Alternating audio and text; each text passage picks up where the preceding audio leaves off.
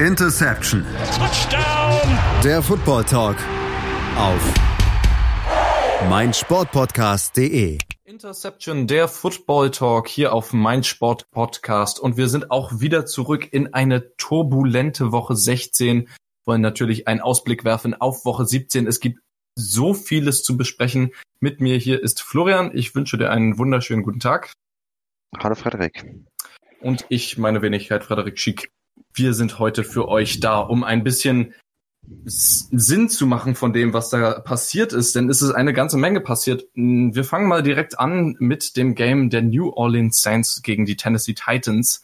Die Saints konnten es für sich entscheiden, 38-28 und trotz dessen, dass es dann ein Two-Score-Game war am Ende, war es doch knapper, als man, als der Score vermuten lässt, oder?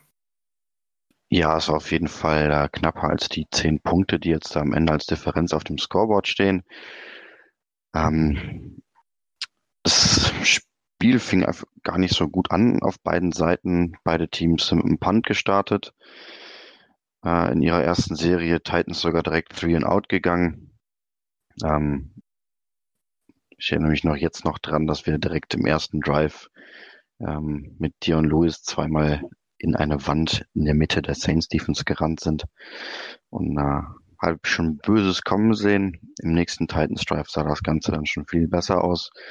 Ähm, Play-Action-Passing-Concept, Jono Smith mit einer Crossing Road über die Mitte. Frühe Führung für die Titans. Ähm, folgte nächster Punt der Saints, wieder ein Touchdown von den Titans, diesmal ein Rush von AJ Brown. Und hier auf einmal stand man mit 14-0 in Führung das Ende vom ersten Quarter war dann äh, ein Field Goal der Saints und ab dann hat man auf Seiten der Titans so ein bisschen, ja, ich nenne es mal das Footballspielen eingestellt.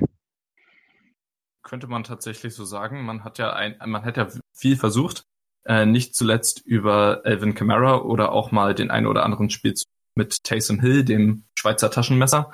Allerdings ähm, das war tatsächlich von wirklich die erste Hälfte gerade von Defense dominiertes Spiel. Ja, wir haben insgesamt im Spiel zwölf Punts gehabt und zur Halbzeit, also bis zur Halbzeit war es, ähm, hatte das Spiel mehr Punts als das, also ich glaube, die, die Titans und die Saints hatten jeweils mehr Punts als praktisch ein Average Game in der NFL normalerweise hatte. Also kann man da schon sagen, dass es von, dass die Defense auf beiden Seiten das gemacht hat? Wie siehst du das? Ja, die es gab Defenses ja extrem ich, viel Sex, ja. Also zumindest. Nee, die Defense fand ich tatsächlich gar nicht so überzeugend. Das waren einfach Fehler und teilweise schlechtes Playcalling in der Offense. Ähm, aber wenn ich mir immer das zweite Quarter anschaue, Three and Out Titans, fünf Plays, also ein neues First Down von den Saints und vom Feld, Three and Out Titans, Three and Out Saints, Titans mit einem First Down, One Play Touchdown der Saints, Titans wieder mit nur einem First Down und dann Ende der Hälfte. Ähm, also die Offensiven haben es einfach in diesem zweiten Quarter überhaupt nicht hinbekommen, den Ball irgendwie zu bewegen. Ähm, auf Seiten der Titans hatte man unheimliche Probleme im Pass Rush. Cameron Jordan hat Jack Conklin, Jack Conklin regelmäßig, äh, ja, die Amerikaner würden sagen, auf Skates gesetzt und ihn quer durchs Backfield geschoben, umgeschmissen und was weiß ich nicht alles mit ihm veranstaltet. Dementsprechend äh, auch Tannehill oft unter Druck und mit Tendenzen zu ja, Sex, die er ja nun mal hat. Jo. Ja, du hast es gerade schon angesprochen. Auf Seiten ähm, der Titans gab es insgesamt nur drei Sacks. Das sah bei den Saints ein klein bisschen anders aus. Die Saints hatten insgesamt fünf Sacks. Und Tannehill ist ja, wie, wie, du gerade gesagt hast, nicht dafür bekannt, der mobilste Quarterback zu sein und die Pocket am besten zu navigieren. Da gibt es natürlich ganz andere, ähm, ganz andere Quarterbacks in dem Belang. Ähm, trotzdem kann man eigentlich nicht ihm absprechen, dass er bisher eine so wirklich sehr solide Saison jetzt gespielt hat, äh, seit er in Tennessee ist. Auch dieses Game mit drei Touchdown-Pässen, 272 Yards und ja, immer noch einer einigermaßen vernünftigen Completion Rate sie hätte definitiv besser sein können. Aber ähm, auf anderer Seite mit, Bree, äh, mit äh, Drew Brees, ähm, da gibt's kurz was äh, zu sagen. Drew Brees ist sein, sein Lieblingsziel ist ja vermutlich Michael Thomas. Ähm, das ist diese Saison deutlicher geworden als jemals zuvor. Michael Thomas hatte auch dieses Jahr wieder, äh, dieses Game, Verzeihung, wieder zwölf Catches, hat jetzt den NFL-Rekord für die meisten Catches in einer Saison gebrochen. Er steht jetzt bei 146 nach dem Game. Der vorherige Rekord waren 143. Also ähm, der Mann, im Englischen würde man jetzt sagen, ne, der, äh, ne, er, er, er, er arbeitet wirklich. Also er schafft es, ähm, und es ist ja noch ein Spiel. Also er kann, ich, wenn wir jetzt davon ausgehen, dass er vermutlich noch nochmal, sagen wir, sieben bis acht Catches, um jetzt bei einer niedrigen Zahl zu bleiben, ähm, hat, dann schauen wir sicherlich auf einen Rekord, der für die nächsten äh, Saisons erstmal absehbare Zeit nicht gebrochen werden kann oder gebrochen werden wird. Ähm, jo, ab, absolut. Das ist echt Wahnsinn, was Michael Thomas die Saison gespielt hat. Ähm, sein Twitter-Handle passt da ganz gut. Can't guard Mike. äh, er war auch gestern wieder kaum zu covern. Dazu kamen dann Probleme in der Titan Secondary, die auf die Cornerbacks 2, 3 und 4 verzichten mussten. Und äh, ja, Logan Ryan musste viel Outside spielen, ähm, oft gegen Thomas.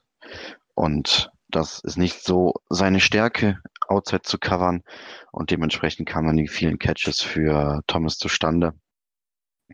Vor allem, weil Thomas ja unter anderem auch ein sehr guter Route Runner ist und eben auch Contest und Contested Catches eben auch sehr gut ähm, an, also anbringen, also wie sagt man das, securen kann. Genau, das ist das Wort, was ich gesucht habe. Ja, ja ähm, was heißt das jetzt für das Playoff-Picture, wenn wir mal schauen? Mit dem Win über die Titans und dem Seahawks Loss sind die Saints jetzt natürlich wieder auf Seed Numero Uno in der NFC. Und die Titans, die ja ähm, vorher auch, sich auch noch Playoff-Hoffnung gemacht haben, jetzt 8-7 stehen, könnten jetzt natürlich auch schon Probleme kriegen, gerade mit dem, ähm, gerade mit dem Raiders.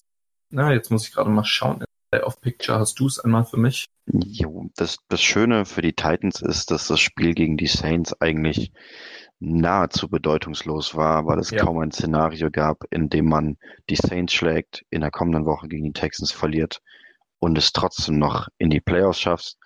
Ähm, der ja, die größte Schützenhilfe kam nämlich gestern in Form vom Sieg der Jets. Dazu vielleicht später mehr. Ähm, ja. Aber durch die Niederlage von den Steelers sind die Titans jetzt trotz der Niederlage im aktuellen Playoff-Picture in die Wildcard reingerutscht. Wegen genau. äh, Strengths of Schedule ist es, glaube ich, der sie da vor die Steelers hieft. Und ja, auf Seiten der Titans hat man jetzt in Woche 17 ein Win-and-You're-In-Szenario. Wenn man die, die Texans schlägt, ist man safe drin. Wenn man verliert, muss man schauen, was in Baltimore äh, bei den Ravens gegen die Steelers und im Spiel der Colts passiert. Sollte man verlieren, braucht man ebenfalls eine Niederlage der Steelers und eine Niederlage der Colts gegen die Jacks. Dann würde man es auch noch mit einem 8 zu 8 Rekord ähm, in die Playoffs schaffen. Aber ich glaube, darauf sollte man nicht allzu viel Hoffnung machen. Das, man hat selber in der Hand, die äh, Wildcard zu buchen. Und wenn man es nicht schafft, hat man es in meinen Augen mit 8 zu 8 auch nicht in die, nicht in den Playoffs, äh, nicht in die Playoffs verdient. Da hast du vollkommen recht, was das angeht. Ähm, wo wir gerade bei nicht in die Playoffs, also die Playoffs nicht verdient haben, sind, ähm, Schauen wir doch mal rüber in die NFC. Jetzt waren wir ja gerade in der AFC mit den Titans.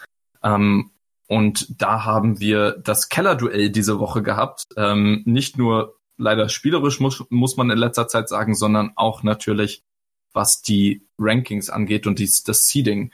Haben nämlich die Cowboys äh, die Eagles ähm, gehabt und dieses Game war dann doch natürlich äh, bedeutungsvoller als das, was wir jetzt eben hatten, nämlich Titans Saints.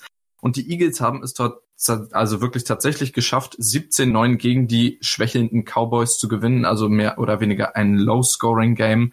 Und damit sind die Eagles jetzt im vierten Seed, da sie momentan ja die ähm, damit die ihre Division anführen über die Cowboys.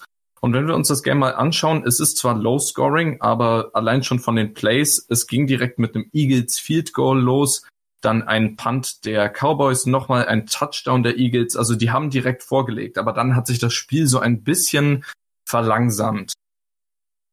Ja, ähm, es war von beiden Offenses absolut nicht überzeugend in meinen Augen. Ähm, insbesondere als es dann auf, also insbesondere auf Seiten der Cowboys, als es dann gegen Ende zuging. Ähm, ich erinnere mich da im letzten Drive an äh, ein, ich glaube, es war ein Vierter und Eins, wenn ich mich nicht irre. Und Jason Garrett hielt es irgendwie für eine gute Entscheidung, sowohl Amari Cooper als auch Michael Gallup auf die an der Seitenlinie zu lassen und stattdessen mit zwei Titans irgendwie das Spiel oder das Play zu bestreiten. Ich habe gerade nachgeschaut, ähm, müsste ein Vierter und Acht sogar gewesen sein. Also total seltsame Entscheidungen, die da gefällt wurden. Ähm, hinzu kam ja, dass man die Woche noch äh, gab es Reports, dass Dak Prescott so ein bisschen angeschlagen war, ähm, dass er letzte Woche bei einem Sack irgendwie was eine Verletzung an der Schulter davon getragen hat. Sah auch teilweise ungewohnt inakkurat aus, insbesondere bei Würfen, die tiefer das Feld runtergingen. Ähm, vielleicht war er da so ein bisschen gehemmt und das Ganze hat die Cowboys Offense äh, ja so ein bisschen Sand ins Getriebe geschmissen. Man sieht es auch, Amari Cooper hatte insgesamt nur vier Reception für nur 24 Yards.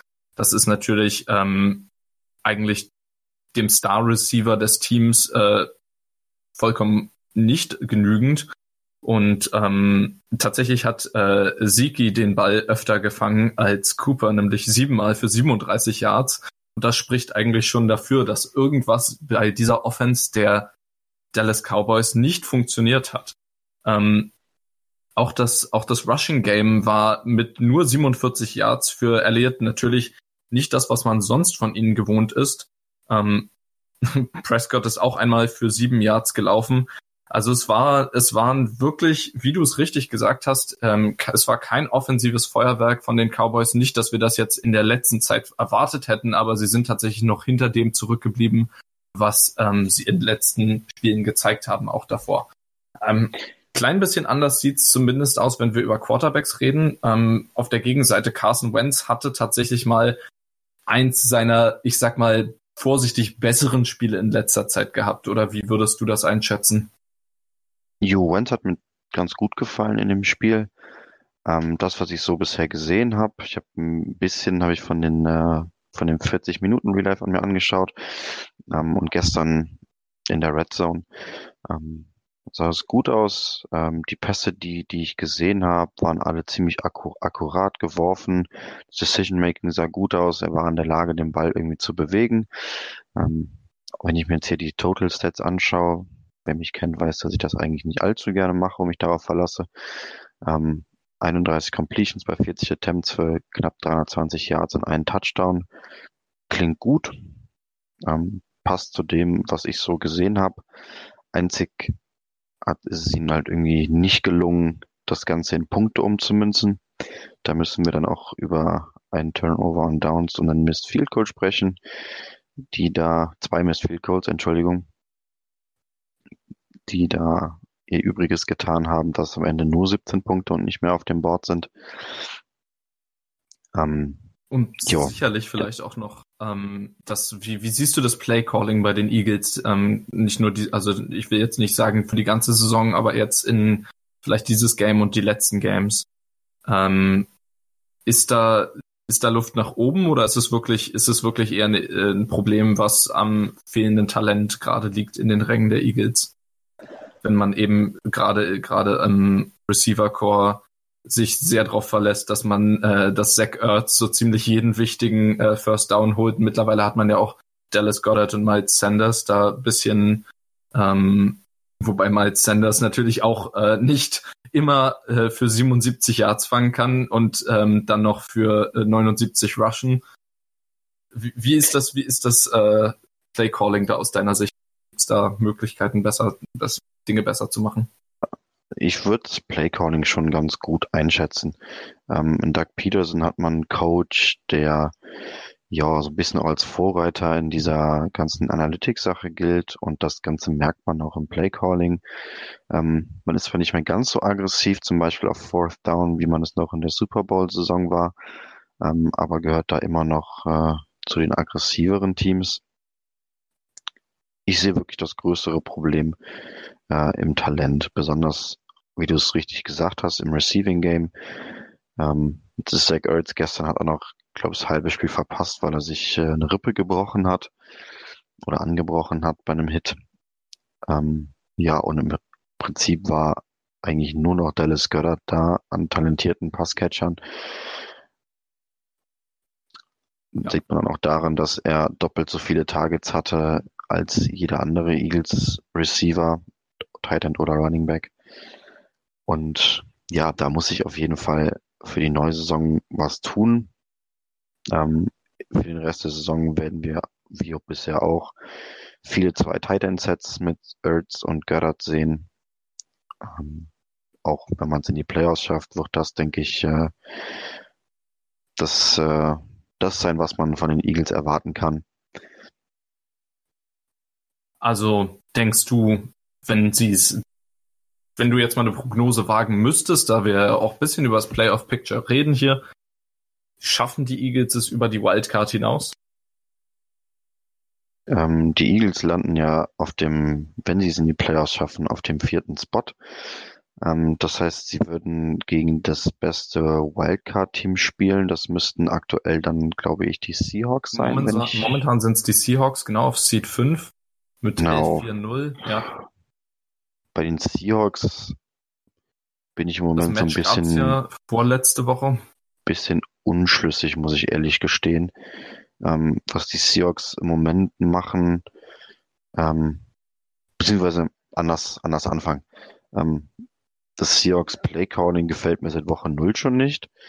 Ähm, Russell Wilson hat es aber mit teilweise überragenden Spielen in der Mitte der Saison für die Seahawks immer wieder rausgerissen. Und in den letzten Wochen spielt Wilson eben nicht mehr auf diesem Level, was wir da in der Mitte der Saison von ihm gesehen haben. Und schon hat die Seahawks Offense massive Probleme. Und ja, man verliert Spiele, ist in engen Spielen. Ähm, da kommt dann noch hinzu, dass man eines der glücklichsten Teams in One-Score-Games ist, seit Jahren muss man fast schon sagen. Ähm, ich glaube, sie hatten bisher einen einzigen Sieg, der nicht ein One-Score-Game war. Ähm, und das Ganze ist halt so eine Geschichte, gerade One-Score-Games ist es nicht. Ja, ich, also ich, ich, ich um dir, um dir jetzt da direkt mal anzuknüpfen, ich weiß genau, was du meinst. Es ist ähm, oft werden, also die Spiele der Seahawks laufen oft nach dem Muster ab, dass eigentlich ähm, das erst ist das Momentum gegen sie, dann shiftet es, dann stehen sie richtig gut da, haben vielleicht ähm, haben vielleicht zwei ähm, Picks gefangen ähm, oder Pick Six returned, sowas und dann dann ist das Game eigentlich entschieden und dann entscheidet sich sie hätte immer irgendwie noch, ha, lass es uns mal doch noch zum Ende bisschen spannender machen, sonst ist ja langweilig. Und dann ist es meistens, endet es dann in einem One-Scoring-Game, was die Seahawks aber gerade so noch festgehalten haben. Also ich weiß genau, wie du meinst. Genau. Ähm, Und jetzt lässt sich halt auch oft dann einfach aufs Play-Calling zurückführen. Ähm, ich glaube, die Seahawks sind somit das, ähm, was ist das Gegenteil von, von aggressiv? Das konservativste, konservativste ja, ja, was das Play-Calling angeht. Team, was das Play-Calling in der Liga angeht. Ähm, es gibt kein Team, was sich so vehement weigert, Fourth Downs auszuspielen, auch wenn es ja. absolut Sinn machen würde. Ähm, das Mantra von Carroll und Schottenheimer bleibt immer noch Establish the Run. Ähm, ja. Was ihnen ja jetzt schwerfällt, aber dazu kommen wir später gleich noch. Genau. Also, ähm, bleibt dran. Wir machen jetzt eine kurze Pause hier bei Interception, dem Football Talk auf meinen Sportpodcast. Wenn wir zurückkommen, dann geht es nochmal kurz um die Patriots gegen die Bills und natürlich den versprochenen Absatz der Jets gegen die Steelers. Und natürlich, was ich gerade eben erwähnt habe, ist ein gewisses, ein gewisses Beben könnte eventuell zurückkommen. Mehr dazu gleich. Bleibt dran. Die komplette Welt des Sports. Wann und wo du willst. Auf meinsportpodcast.de Willkommen bei meinsportpodcast.de. Wir sind Podcast. Wir bieten euch die größte Auswahl an Sportpodcasts, die der deutschsprachige Raum so zu bieten hat. Über 20 Sportarten, mehr als 45 Podcast-Serien, über 9000 veröffentlichte Podcasts und über 5 Millionen Podcast-Downloads allein im Jahr 2018. Wir sind Podcast. Wir sind meinsportpodcast.de. Und da sind wir wieder. Interception, der Football Talk auf meinen Sportpodcast. Schön, dass ihr dabei seid. Und wir haben natürlich noch was im Gepäck. Und im Gepäck ist also in unserem Weihnachtssack, äh, wenn wir jetzt mal so wenn wir jetzt mal schon den saisonalen Bezug suchen. Und da drin ist noch ein Game äh, der Buffalo Bills gegen die New England Patriots. Und wie auch schon das erste Game, es war doch spannend und vor allem auch knapp. Und die Bills waren tatsächlich in Reichweite eines Sieges. Aber natürlich die Patriots, wie so oft, haben sich dann doch durchgebissen und schlussendlich 24-17, also ein One-Scoring-Game. Die Bills hätten es mit einem Touchdown und Point After natürlich noch teilen können für die Overtime. Aber New England ist als Sieger rausgekommen. Und die Bills haben eigentlich gar nicht so schlecht losgelegt. Ähm, wie sieht es denn da aus? Es gab nämlich direkt einen Fumble von New England im ersten Quarter, also im ersten Drive, und die Bills haben mit einem Field Goal direkt ähm, bestraft, was die Patriots ihnen da gegeben haben. Ju, ähm, die Patriots haben sich mal wieder so gerade eben über die, die Ziellinie gerettet, möchte ich fast schon sagen. Ja. Ähm, offensiv war das wieder alles andere als dominant von den Patriots. Also das war so ein bisschen der Trend, der sich durch die Saison zieht. Ähm, man hatte im ersten Drive Pech, hat direkt in Person von Rex Burkett einen Fumble verloren. Dann kam, wie du sagst, das Field Goal der Bills. Ähm, ja, und es war eigentlich die ganze Zeit über war es ein One-Score-Game. Mal haben die Bills geführt, mal haben die Patriots geführt. Und äh, erst im letzten Viertel konnten die Patriots sich dann äh, eine acht Punkte Führung erspielen. Und äh, Josh Allen bekam dann mit ja, knapp fünf Minuten auf der Uhr den Ball nochmal zurück und hatte die Chance, äh, sein Team oder die Hoffnungen seines Teams auf den Divisionstitel am Leben zu erhalten. Ähm, das sah dann auch bis in die Hälfte der Patriots noch ganz gut aus, aber dann kamen wieder die Josh Allen typischen ähm, ja, kleinen Fehler, nenne ich sie jetzt mal. Ähm, unakkurate Pässe.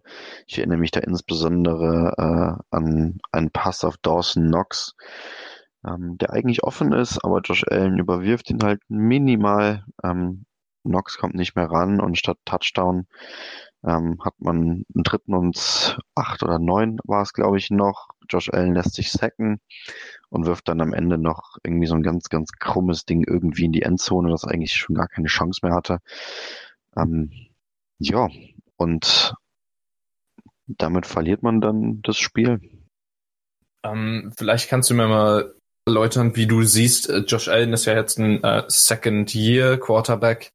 Starter, der ähm, natürlich bei solchen Games kann es sein, dass das noch einfach die fehlende Erfahrung ist, die Nerven, die da reinspielen. Gerade bei, wir sind in Woche 16, es geht jetzt um Seeding, äh, also in der Wildcard Round ja nun äh, nicht mehr wirklich, geht ja jetzt nicht mehr wirklich um Divisional für die Bills. Ähm, was, was spielt da rein? Ähm, spielt, spielen da Nerven rein, fehlende Erfahrung oder ist es tatsächlich einfach seine vielleicht fehlende Fähigkeit ist, muss man ja auch in Erwägung ziehen, dass er vielleicht einfach nicht der Quarterback ist, der das, wobei er die Saison ja doch schon gezeigt hat, dass er soli sehr solide spielen kann, durchaus.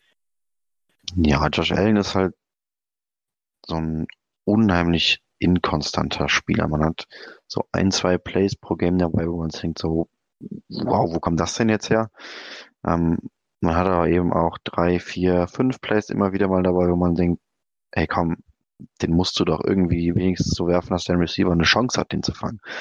Und das ist halt so das Bild, was sich durch die ganze Saison zieht. Ähm, man liest halt immer wieder davon, dass er ja so viele Game-Winning Drives hat und so viele Comebacks und all sowas. Und das ist aber für mich tatsächlich gar nicht, was irgendwie einen guten Quarterback ausmacht. Ähm, zum einen liegt das daran, wie so ein Game-Winning-Drive bemessen wird. Es kann zum Beispiel auch reichen, wenn ich zehn Minuten vor Ende ein Field Goal zu zwei Punkte Führung mache und meine Defense danach einfach den Laden dicht hält, dann war das trotzdem ein Game-Winning-Drive. Ähm, und zum anderen denke ich mir halt, ja gut, du hast es drei Quarter lang nicht geschafft, das Spiel zu entscheiden. Und nur weil du es jetzt dann im vierten irgendwie doch noch hinbekommen hast, soll ich dich als besseren Quarterback wahrnehmen, als du es eigentlich bist. Ähm, das ist so der Grund, warum ich von dieser Quarterback-Win-Statistik nicht halte, die ja oft und gerne angeführt wird, warum Josh Allen denn doch ein guter QB ist. Ich sehe aber, wie gesagt, nur einen durchschnittlichen und viel zu oft zu inakkuraten Quarterback. Ja, also ich stimme dir in deiner Auffassung natürlich zu. Es ist definitiv die Inkonsistenz, die fehlende Kontinuität, die Josh Allen da reinbringt. Auch dieses Game waren es wieder nur 13 von 26, also nur die Hälfte aller seiner Bälle ist tatsächlich dort gelandet und gefangen worden. Und was du auch vollkommen richtig gesagt hast, ähm, wo ich jetzt gerade überlegt hatte, es kann ja dann auch sein, dass Josh Allen ähm, mit seinen Game-Winning-Drives gar nicht viel machen muss und dass die Defense dann holt die hat es dieses Spiel nicht so sehr gerissen, weil es waren insgesamt und als bekennender Seattle-Fan sind 0-6 äh, schon, äh, wenn ich als bekennender Seattle-Fan sage 0-6, oh, das ist aber wenig, dann ähm, das sollte man drüber nachdenken. Es war also wirklich nicht, nicht viel, was die Defense der Bills äh, geleistet hat. Ähm, und Brady war natürlich wie immer ähm, zumindest ein sicherer Quarterback. Er wirft Bälle weg, wenn er sieht, dass keine Chance ist was ja doch in letzter Zeit öfter passiert ist, was natürlich dann aber auch trotzdem dieses Game in der Completion Percentage ähm, noch recht hohen resultiert hat, 26 von 33 für 270 Yards. Allerdings, was man eben in letzter Zeit immer häufiger sieht, es ist nur ein Touchdown. Irgendwie, es fehlt so richtig der Spark in dieser Offense, den auch ihr Run-Game über Sony Michel nicht wirklich reinbringen kann. Ähm, und man kann sich auch nicht darauf verlassen, dass Julian Edelman, habe ich auch schon in den letzten Folgen gesagt, der einzige ist, der wirklich wichtige Third Down Conversions macht. Ähm, da ist bei den Patriots einfach vermutlich könnte man, würde ich jetzt die Theorie wagen, äh, der Receiving Core noch zu schwach und vielleicht, also was heißt zu schwach, aber es ist irgendwie, sie sind noch nicht auf derselben, auf derselben Page wie äh, Brady. Also sie sind noch nicht auf einer Wellenlänge, habe ich das Gefühl. Oftmals siehst du auch, was eigentlich uncharakteristisch, uncharakteristisch ist, dass eben Routen falsch, also beziehungsweise Brady denkt, die Route wird in, also es ist zum Beispiel eine Outroute und dabei ist es jetzt vielleicht eine Post oder frag mich nicht, dann wirft er einfach auch mal ins Leere. In letzter Zeit hat, hat man das ja auch das eine oder andere Mal gesehen.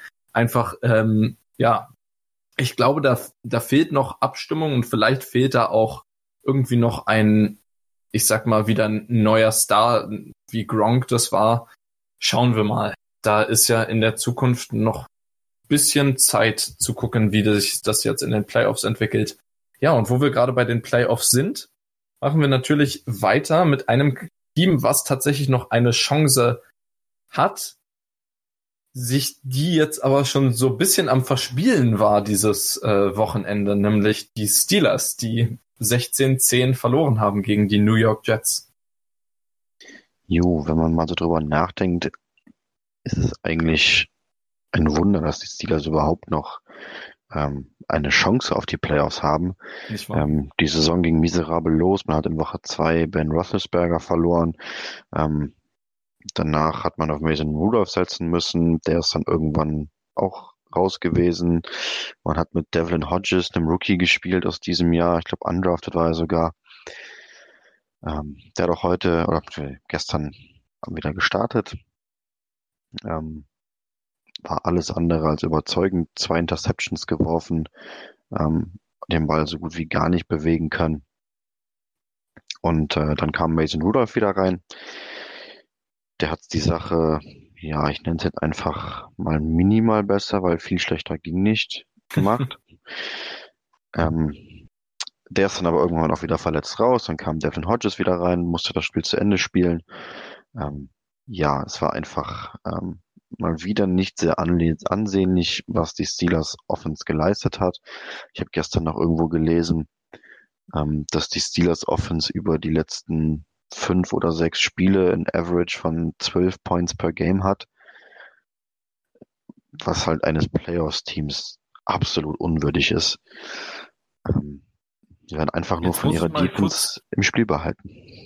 Jetzt muss ich mal kurz dich fragen.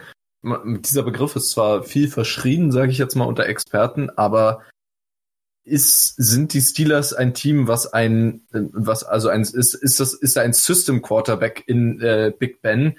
Und wenn der nicht da ist, funktioniert es nicht, weil das System eben mit Big Ben klarkommt, aber nicht mit äh, Devlin Hodges oder Mason Rudolph?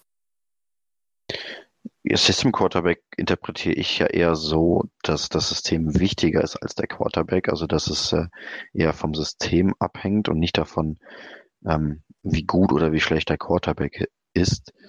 Ähm, in meinen Augen ist Ben Roethlisberger einfach ein besserer QB als die beiden, die das da sich aktuell teilen.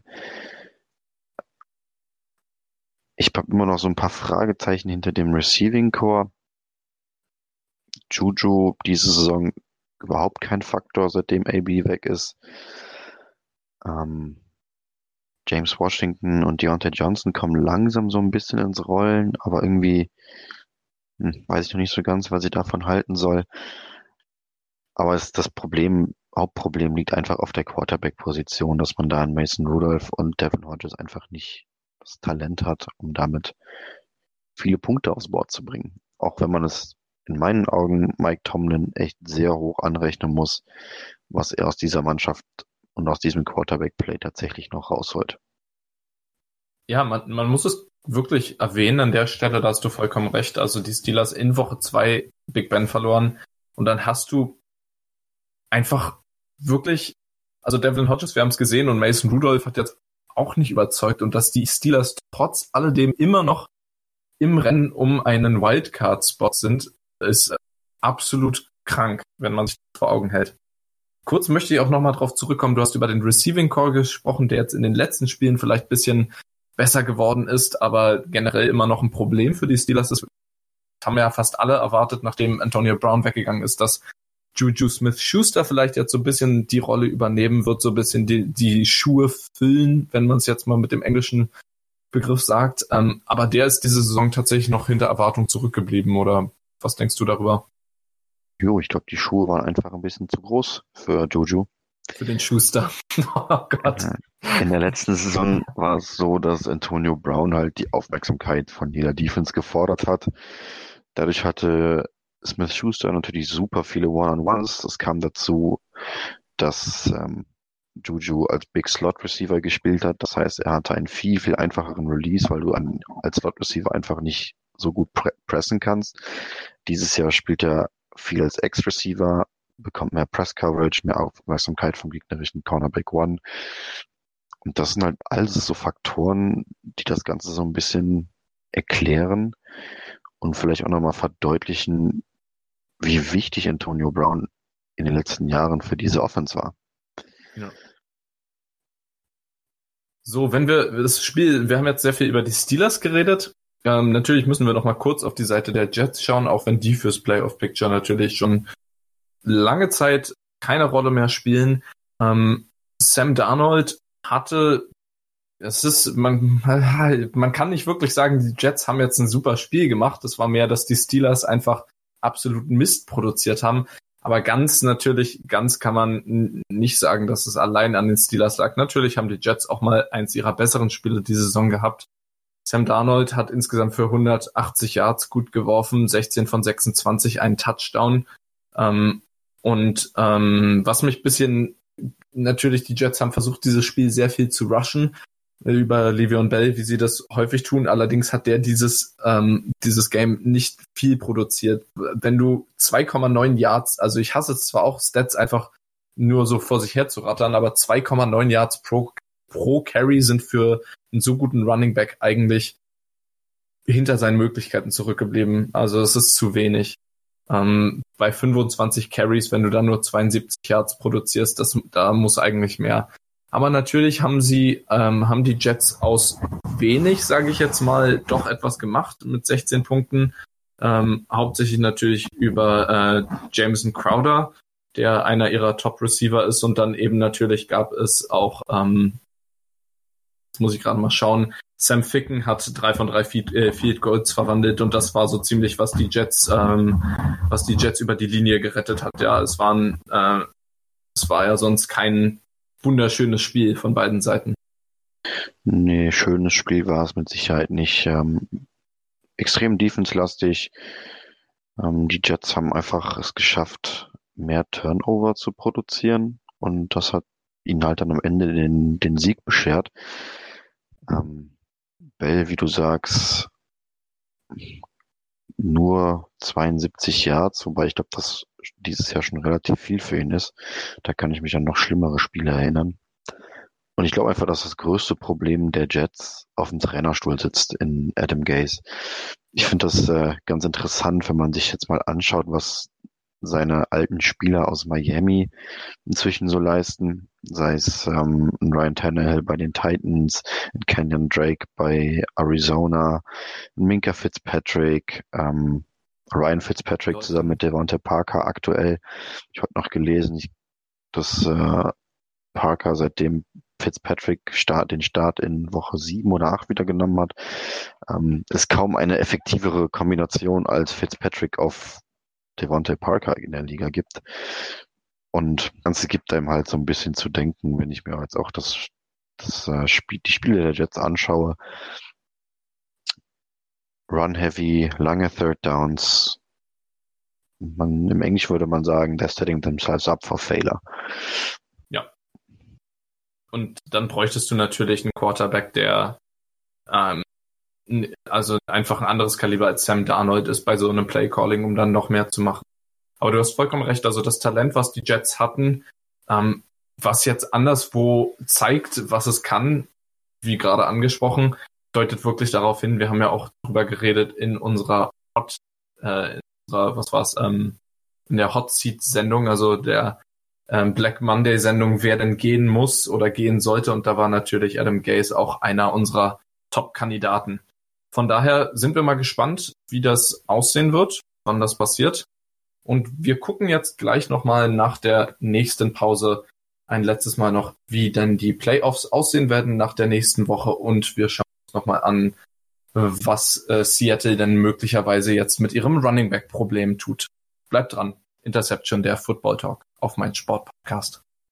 Hören, was andere denken. Auf mein Sportpodcast.de. Calcius Jamo Neu. Der Serie A Talk. Jede Woche neu.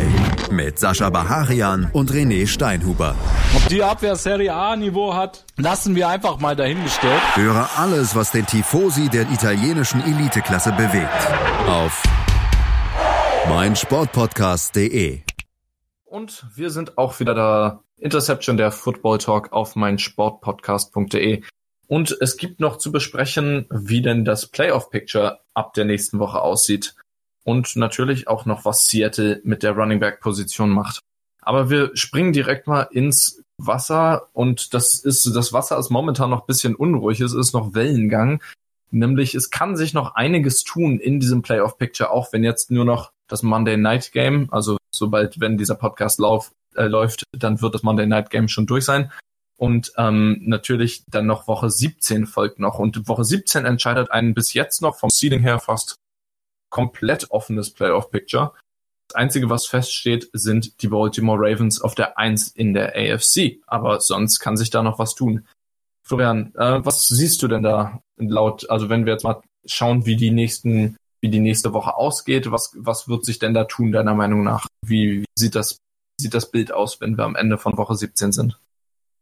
Zunächst mal noch, äh, die Buffalo Bills sind auch schon festgesetzt auf dem Nein. Fifth Seed. Da kann auch schon nichts mehr passieren. Aber alles andere kann sich, wie du richtig sagst, noch ändern. Ich glaube, dass der Second Seed an die Patriots geht, weil ich mir einfach nicht vorstellen kann, dass Miami äh, es schafft, die Patriots zu schlagen. Und da sie es selber in der Hand haben, geht für mich der Second Seed nach New England. Auf dem Third Seed sehe ich die Kansas City Chiefs.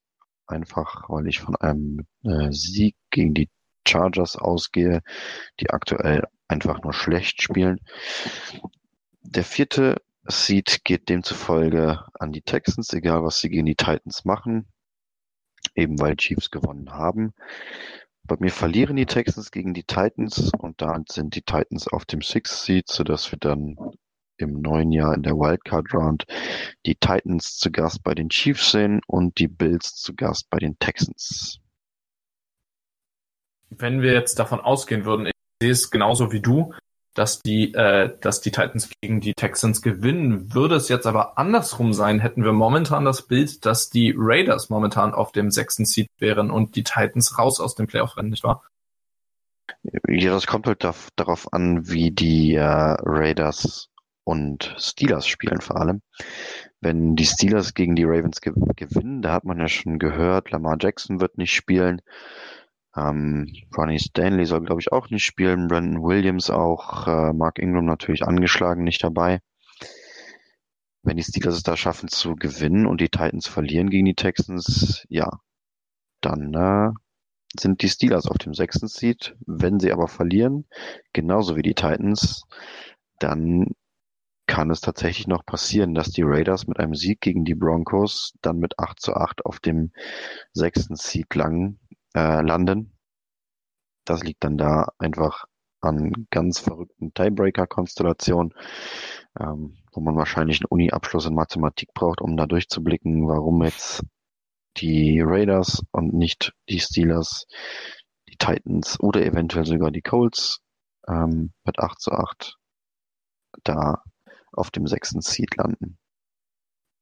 Man muss aber sagen, die, Titan, äh, die Steelers brauchen in jedem Fall Schützenhilfe von den Texans. Die Texans müssten also gegen die Titans gewinnen, damit die Steelers es schaffen. Und die haben dann ihr eigenes Glück in der Hand, was aber trotzdem sehr unwahrscheinlich ist, weil sie in Woche 17 gegen momentan wohl das beste Team in der NFL spielen, nämlich die Ravens. Also die AFC ist mehr oder weniger, finde ich, noch sicherer, was das Seeding angeht, als die NFC, zu der wir jetzt kommen. Und da sieht es momentan so aus, wenn wir schauen, ähm, und wir gehen jetzt mal davon aus, dass Green Bay, also ich gehe, ich fange jetzt mal kurz an. Ich denke, dass Green Bay gegen die Vikings gewinnt. Das heißt, dann hätten wir Green Bay auf der Eins. Die Saints würden natürlich vermutlich nicht gegen die momentan ohne Head Coach spielen, also ohne richtigen Head Coach spielenden Panthers verlieren. Das heißt, die wären auf zwei mit einem Sieg. Auf der 3 dann Seattle, wenn sie es schaffen, gegen die 49ers zu gewinnen. Da kommen wir gleich vielleicht auch nochmal zu, aber die sind momentan so von Verletzungen geplagt, dass das wirklich ein Wackelkandidat ist. Und ich denke, tatsächlich vielleicht machen es die 49ers eher. Auf der 4 wären dann die Eagles. Trotzdem, wenn ich jetzt so weitermache, wie ich gesagt habe, die 5 würden dann die 49ers belegen und die 6 Minnesota. Das heißt, wir hätten damit ein ähm, Minnesota gegen Seahawks und 49ers gegen Eagles ähm, Wildcard Game. Aber da hast du ein bisschen andere Ansichten. Genau. Ähm, Woche 16 bin ich bei dir, da habe ich einen Sieg der Packers gegen die Vikings. Ähm, ich habe aber dann im letzten Spiel der Regular Season im äh, Sunday Night Game nächste Woche einen Sieg der 49ers bei den Seahawks. Und weil auch die Saints gewinnen, wie du schon gesagt hast, und die Packers bei den Lions siegen werden, sieht es bei mir so aus, dass die 49ers auf dem First Seed landen, die Packers auf dem Second Seed, auf dem Third Seed, by the way mit dem gleichen Record wie der First Seed. Die New Orleans Saints, der vierte geht auch bei mir nach Philadelphia, weil ich mir einfach nicht vorstellen kann, ähm, dass sie verlieren und Dallas gewinnt. Ich glaube, eins, also ich, würde mich auch nicht überraschen, wenn Dallas sogar gegen die Redskins verliert. Ähm, und damit wäre es schon egal, was die Eagles machen. Dann hätte Garrett auch, glaube ich, keinen Job mehr. Das wäre besser für die Cowboys. Ja. Ähm, aber das ist eine anderes, andere Geschichte. Auf dem Fifth Seed landen die Seahawks und Sixth Seed ist bei mir Minnesota, sodass bei mir die Wildcard-Matchups Minnesota at New Orleans und Seahawks at Eagles heißen. Ja, okay. Also so sehen momentan die Wege aus. Wenn wir momentan ins Playoff Picture schauen, wie es jetzt steht, ähm, haben wir haben wir natürlich noch was bisschen anderes. Ähm, momentan ist immer noch sind immer noch die 49ers auf dem ersten Seed, die Saints auf der 2 und auf der 3 folgen dann die Packers. Ich möchte noch mal kurz drüber reden, ähm, jetzt über Seattle und ihre nicht, also ihre Running Back Probleme sind, äh, haben sich dieses äh, Spiel gegen die Cardinals natürlich noch verschärft. Jetzt sind nicht nur ihr momentan ähm, Leading Rusher mit Chris Carson, der also eine irre Saison bisher gespielt hat. Ähm, nein, auch davor ist schon ihr Fullback Rashard Penny ausgefallen mit einem Torn ACL, der operiert werden musste. Ähm, mittlerweile haben sie dann jetzt Travis Homer, setzen sie ein. Auch der hat schon so ein bisschen Probleme gehabt im Game. Und jetzt gibt es tatsächlich, ich laut NFL Network, ähm, trifft sich heute Head Coach Pete Carroll ähm, mit Marshawn Lynch. Der soll also ein Physical machen und äh, es heißt von, es heißt aus offiziellen oder inoffiziellen Berichten vielmehr, dass beide Seiten optimistisch sind, dass er wieder die 24 tragen wird im nächsten Spiel. Und was halten wir denn davon? Ich bin da tatsächlich sehr, sehr skeptisch. Ähm, Lynch hat jetzt schon relativ lange ausgesetzt. Ich weiß nicht, wie ernsthaft er sich in dieser ganzen Zeit fit gehalten hat. Er ist, glaube 33 Jahre alt, was, fast schon äh, ja Rentneralter für einen Running Back ist. Und ich weiß halt nicht, ob das, also bei aller, ja, wie drücke ich das am besten aus, bei aller Sympathie, die ich in dieser Geschichte finden kann, dass er zu den Seahawks zurückgeht, ähm, glaube ich nicht, dass es sportlich den Seahawks so viel weiterhilft, ähm, als es vielleicht ein Running Back tun würde, der aktuell noch auf dem Practice Squad oder so ist. Ähm, oder vielleicht zum Beispiel, weiß nicht, ein LeGarrette Blunt, das ist glaube ich noch Free Agent, ähm, ein Doug Martin, das könnte noch eine Option sein. Alles Spieler, die was jünger ist, sind und noch nicht offiziell retired haben und sich dementsprechend fit gehalten haben. Ja, ich weiß nicht, ob Marshawn Lynch äh, die beste Option für die Seahawks ist. Lynch war ja zuletzt, ähm, hat ja die Seahawks im Februar 2016 verlassen, hatte dann nochmal eine, einen kurzen Abstecher bei den Raiders ähm, für sechs Spiele. Seitdem nicht mehr gespielt, hat auch im April diesen Jahres noch verkündet, dass er nicht plant, nochmal Football zu spielen. Aber es ist interessant, wie sich das jetzt ändert. Ja, tatsächlich, ähm, Lynch war ja für sein unglaublich physisches Running bekannt. Ich meine, jeder kennt die, das berühmte Beastquake gegen New Orleans. Ähm, das war so sein Markenzeichen. Natürlich, du hast vollkommen recht, mit 33 Jahren jetzt äh, schon länger nicht mehr richtig aktiv gespielt. Da muss man definitiv jetzt auch auf das Physical warten. Ich nehme an, heute oder morgen, also beziehungsweise am ähm, Dienstag, also am Heiligabend oder vielleicht am Tag danach werden dann Resultate kommen und dann wird sicherlich auch feststehen, ob man sich geeinigt hat. Allerdings hast du vollkommen recht. Ähm, wird er wieder dieses Beast, ähm, diesen Beast Mode an, anwerfen können? Ist das, äh, ist das machbar mit 33 Jahren? Ich bin mal gespannt auf jeden Fall. Ich denke, es ist vielleicht keine dumme Option, selbst wenn du, du hast da mit Marshall Lynch natürlich auch jemanden, der, also das ist so eine ikonische Figur, die vielleicht es auch schafft, das Team wieder ein bisschen, was jetzt durch die letzten zwei Spiele gegen die Rams und die Cardinals vielleicht ein bisschen Hoffnung verloren hat. Nee, Verzeihung, nicht gegen die Rams und die Cardinals, doch ähm, wo das ist vielleicht jetzt so eine Figur, die zumindest auch bisschen wieder ein bisschen Stimmung ins Team bringen kann, was jetzt gerade trotz einer super Saison jetzt am Ende natürlich noch ein bisschen wieder abgerutscht ist. Also vielleicht ist es nicht mal nur der Faktor, wie gut er als Running Back ist, sondern auch was das mit dem Team und den Fans machen könnte. Oder hast, denkst du da, dass das hat keinerlei Auswirkung? Ja, es ist halt so, so, so eine Feel-Good-Story. Ja. Ähm, mit Sicherheit wird er mit offenen Armen empfangen werden, denke ich mal, in der Mannschaft. Und das mag ja alles schön und gut sein, aber ich, ich sehe halt einfach nicht, dass es sportlich so sehr weiterhilft. Am allerersten noch dadurch, dass das Running Game überhaupt nicht mehr funktioniert und man Wilson endlich werfen lässt. Das ist vielleicht so noch das Positivste, was man daraus mitnehmen kann. Ähm, ein bisschen überspitzt gesagt jetzt natürlich. Aber ich bin da skeptisch, was äh, das Lynch Resigning oder Unretirement angeht. Es, es gibt auch noch ein, ähm, noch eine weitere kurze Nachricht. Momentan ähm, Seattle fliegt wohl heute auch äh, Free Agent Running Back Robert Turbin ein. Ähm, und da gibt's wohl, also der wird wohl auch gesigned werden, was ja momentan wirklich daran liegt, dass Seattle selbst, also sie haben ja Leute schon aus dem Practice Squad hochgemoved und tun das ja auch fast Spiel um Spiel, ähm, weil es eben so viel Verletzungen gibt, aber vielleicht ist ein Free Agent da, wie du schon richtig gesagt hast, dann doch die bessere Option und Seattle scheint wohl jetzt beides in Erwägung zu ziehen und vielleicht auch beides. Ähm, war, war Robert Turbin nicht sogar schon mal bei den Seahawks? Oder habe ich das falsch im Kopf? Überlege nicht. Er hat, Stimmt, er hat war sogar äh, Super Bowl Champion, kann das sein? Mit den ähm, Seahawks.